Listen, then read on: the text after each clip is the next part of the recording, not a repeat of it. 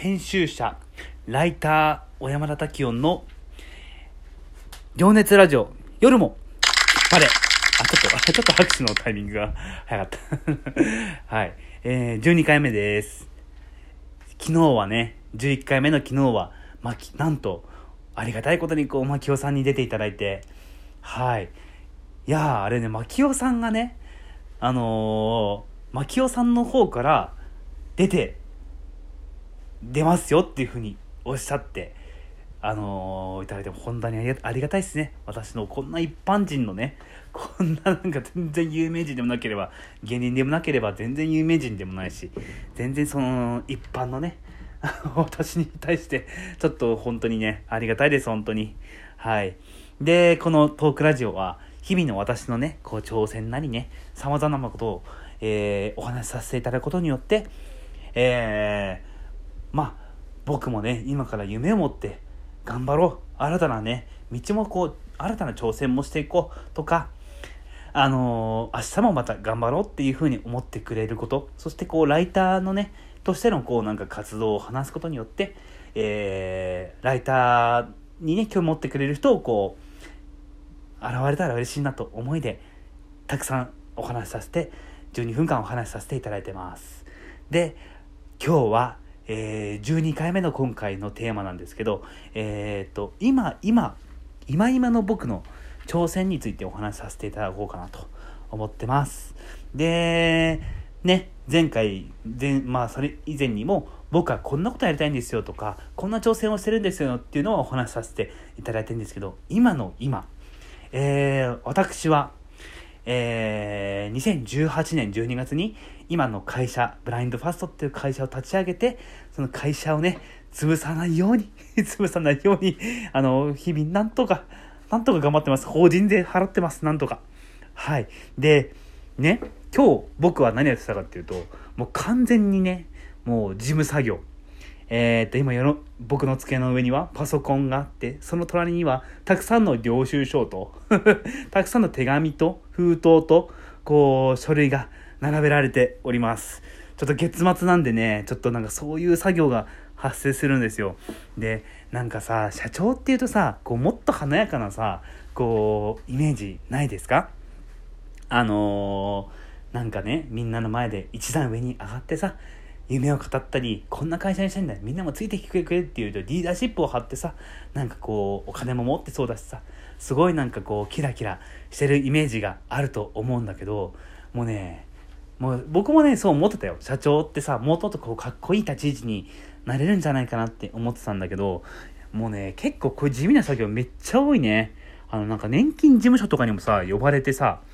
これね、多分めっちゃ手紙来てるんですけど、こう行かなきゃダメなんですよ。行かないと多分怒られると思うんですよね。そういうね、あの報告してくださいみたいなこう手紙が3枚ぐらい、3通ぐらい来てまして。怒られるやつですけど、完全にこれ。はい。もう、いろいろあるんですよ。なんかもう、なんか、社長ってなんかこう、なんかそういう、あなるほどなってちょっと思ったもんね。なんか、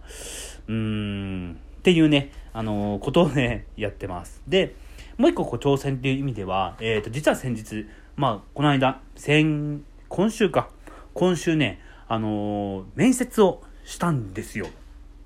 で、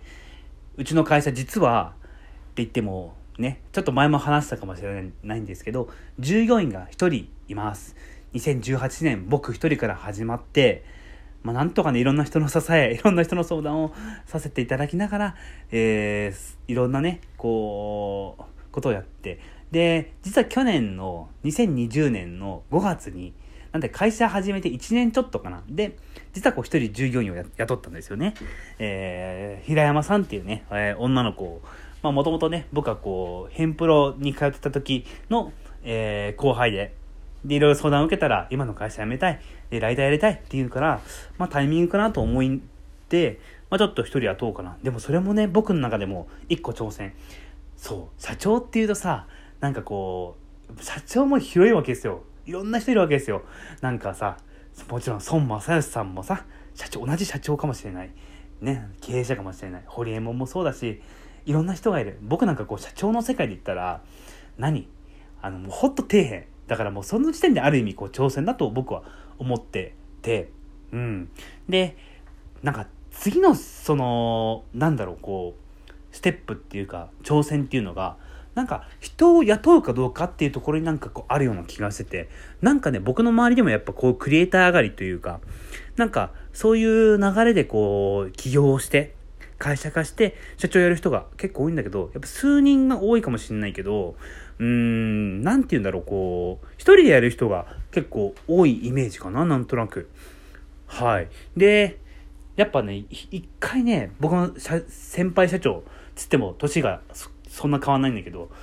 社長やってて、で、そこに従業員が一人いて、あの、なんか、聞いたことあるんですよ。こう、まあ一緒にみんなで仕事してたから、ある時こうみんなで飲み行こうっていう話になって、飲み行って、で、その社長さんとたったこう二人きりになった時があったんで、そのなんでこう雇おうと思ったんですかっていう話をね、いろいろ聞いたんですよね。こう僕もなんか、先輩として、先輩っていうか後輩か、僕が後輩として、ちょっといろいろ聞いたら、なんかこう雇うもんじゃないねみたいなことを正直言ってたんですよね。やっぱりこうなんかこう 一定のお金が出てしまうからっていうのがあってまあなんかやっぱり確かに僕も雇って思ったけどもう一人の人生背負ってるわけだし毎月の固定給がさもう言ってみたらなんかもう20万とか30万とか飛ぶわけですよ毎月ねえね、その子のね、社会保険とかも入れてるから、もう結構な額が、それだけでこう、経費がね、もう必ず飛ぶわけですよ。めちゃくちゃ怖いよね、確かに。そう。で、だけど、やっぱりそれを乗り越えないと、うん、なんか大きな会社にはならないなと思ってて、で、僕はやっぱりこの会社を大きくしたいなと思ってるんだけど、どれぐらいかっていうと、うん、行方具合でやっぱ、社長、社員が、社員がね、20人の方が20人の仲間と共にこうなんか一緒にやりたいなと思って。じゃあなんで20人なのかっていうのとねそれは僕がこう直接的にあの見れるから。ね。もっと多分大企業ね。昨日もお話ししたけどさ光通信なんかも何千人もいるわけですよ社長が。社員が。で社長さんがいて部長さんがいてでその下になんか言うともう社長さんって言ったらさもう見れないわけじゃない。下の子たちというかさ。もう僕も光通信いた時は社長と面識は特になかったです。はい。そう。で、なんだろう、こう、目の届く範囲というか、なんか、それもいいかもしんないんだけど、じゃあ、そんだけ一部上場を目指そうよって思うかもしんないけど、なんかそれだと、うーん、なんていうかな、こう、僕の色が届かないというか、思いが届かないと思うんだよ、単純に。いや、それは届くかも。ね、ホリエモンさんぐらいとかだったらね、もう、彼の考えがこう伝わるかもしれないんだけど、僕はそんな能力ないと思ってるし、うん、なんとなくやっぱりこう、どっちかというとみんなとね、意見をこう交換しながら、なんかその人の考えをこう受け入れながらやっていく。なんかいい風に聞こえるかもしれないんだけど、もうなんか僕はそんなね、人間じゃないので、そんな夢を掲げてとか、みんなをこう引っ張るっていうのが、そうね、そんなにこう特化してあるわけじゃないので、みんなのこう考えを、の、の、なんかこう、受けながらこう生きていきたいなと。なんかそれの方がこう、ベストなこう、パフォーマンスというか、ベストなこう、クリエイティブ制作ができるなと思っているのね。うん。もちろん僕を信じてる。僕自身を、自分を信じてるところもあるけど、やっぱある、ちょっとね、やっぱみんなの意見を聞きながら、なんかこう、いろんなことをやっていきたいなっていうふうに思っているのね。そう考えるとやっぱ20人が限度かな。20人でもちょっと多いかもしれない。もしかしたらもっと少なくてもいいかもしれない。やっぱりこうね、うちの会社が上京者を応援すること、えー、赤坂地元を応援すること副業支援することをこう掲げている中ではなんか、えっと、そのぐらい人数がいいかなと思っていてであ話がすごいそれたんだけどえー、っとで実は、えー、いろんなことがあって実はねアスリートの方とえー、っとまあその話もねもう詳しくできればいいんだけど現役アスリートの方とお会いする機会があったんです。で、25歳。めちゃくちゃ若い。いや別に引退するわけじゃないです。だけど、やっぱこう、定期的な、あの、定期的じゃないな、固定収入というか、安定した収入が、こう、としてこう、えー、なんか、つきたいというお話で、で、なんか僕もこうね、紹介された方と、別に雇う気ないっすよみたいなことをいろいろ話してる中で、まあなんか会うだけ会ってみましょうみたいな。なんかなんかね、うちの会社に興味持ってくれたんですよ。もう信じらんない。なんか現役のアスリートの方が、なんでうちの会社に興味持つのかとか、本当にね、よくわかんなかった俺も。で、会ってみていろいろ話した結果、なんか、すごくとてもね、向こうも、の方もね、あのー、先方の方もね、すごく、なんか気に入ってくれて、もちろん僕も全力でね、プレゼンしたんですよ。実はね、二人、現役アスリートの方二人とね、面談したんですけど、えー、一人は、えー、対面で、もう一人は、えー、ズームでやったんだけど、ズームだとやっぱちょっといまいち僕も自分の力発揮できなかったなって、ちょっと思ってて。で、直接会った方は、すごくパワーを持っている方で、僕もね、その人間的にすごく、あ、もうすごいいい方だなっていうふうには思ったのね。で、向こうのね、方も、とてもなんかすごくいいなと思ってくれて、なんかこう、なんかいきなりさ、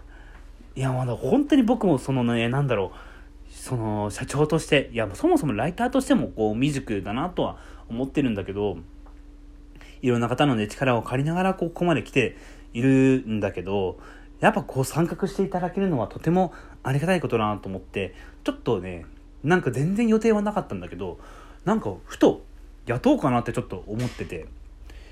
これね、どんぐらいの確率確率で雇うかっていうと、もう多分90%ぐらい。ほぼほぼ確定なんですけど、僕の気持ちは。揺るがない感じではあるんですけど、なんかそうやって一個一個、なんか、